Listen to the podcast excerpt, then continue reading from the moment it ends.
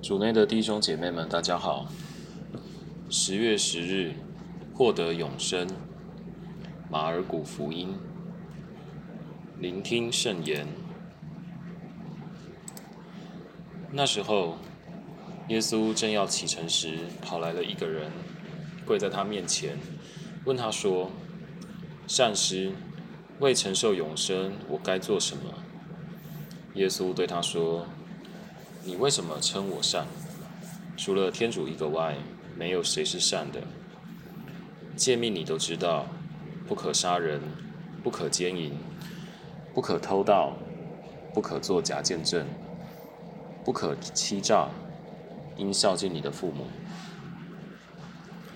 他回答耶稣说：“师傅，这一切我从小都遵守了。”耶稣定睛看他，就喜爱他，对他说：“你还缺少一样，你去，变卖你所有的一切，施舍给穷人，你必有宝藏在天上。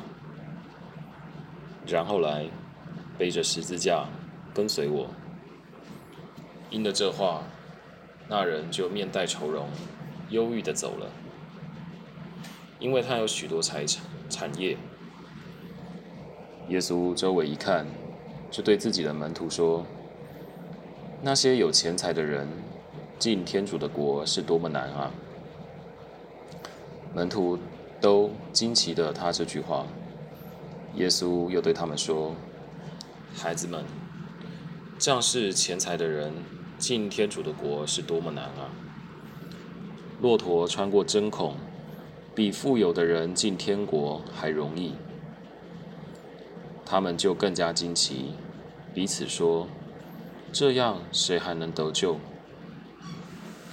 耶稣注视他们说：“在人不可能，在天主却不然，因为在天主，一切都是可能的。”伯多禄开口对他说：“看，我们舍弃了一切而跟随了你。”耶稣回答说：“我实在告诉你们。”人为了我，为了福音，而舍弃了房屋，或兄弟，或姐妹，或母亲，或父亲，或儿女，或田地，没有不在今时就得百倍的房屋、兄弟姐妹、母亲、儿女、田地，连迫害也在内，并在来世获得永生。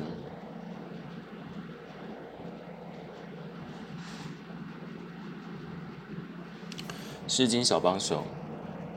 福音中，我们看到一位富少年在耶稣要离开时，急忙跑到他跟前跪下，问他：“善师，为承受永生，我该做什么？”你能感受到这富少年的激情吗？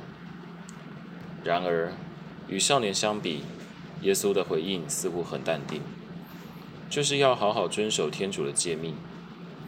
耶稣的回答提醒我们。承受永生不是只靠激情和热火，而是要用心过个正直的生活，在每天的生活中不做出违背良心、伤天害理的事。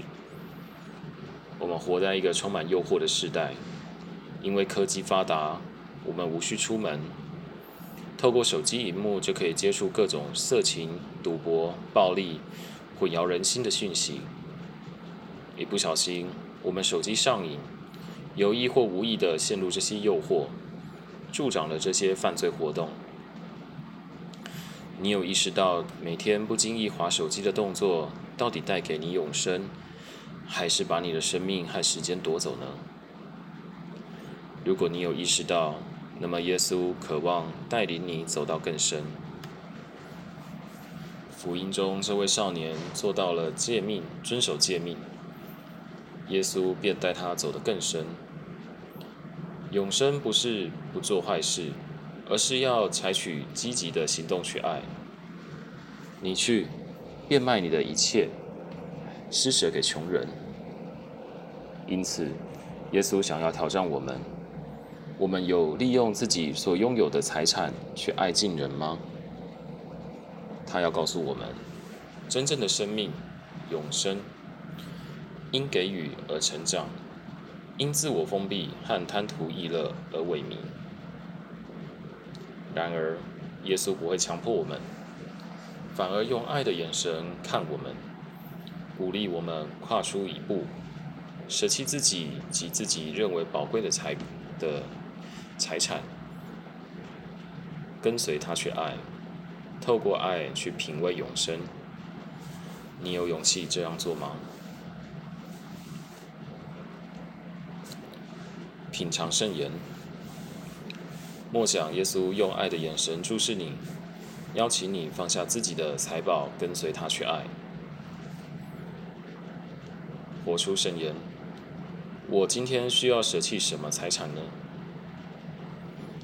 全心祈祷，耶稣，请你给我被你爱的经验，好让我有勇气爱尽人。阿门。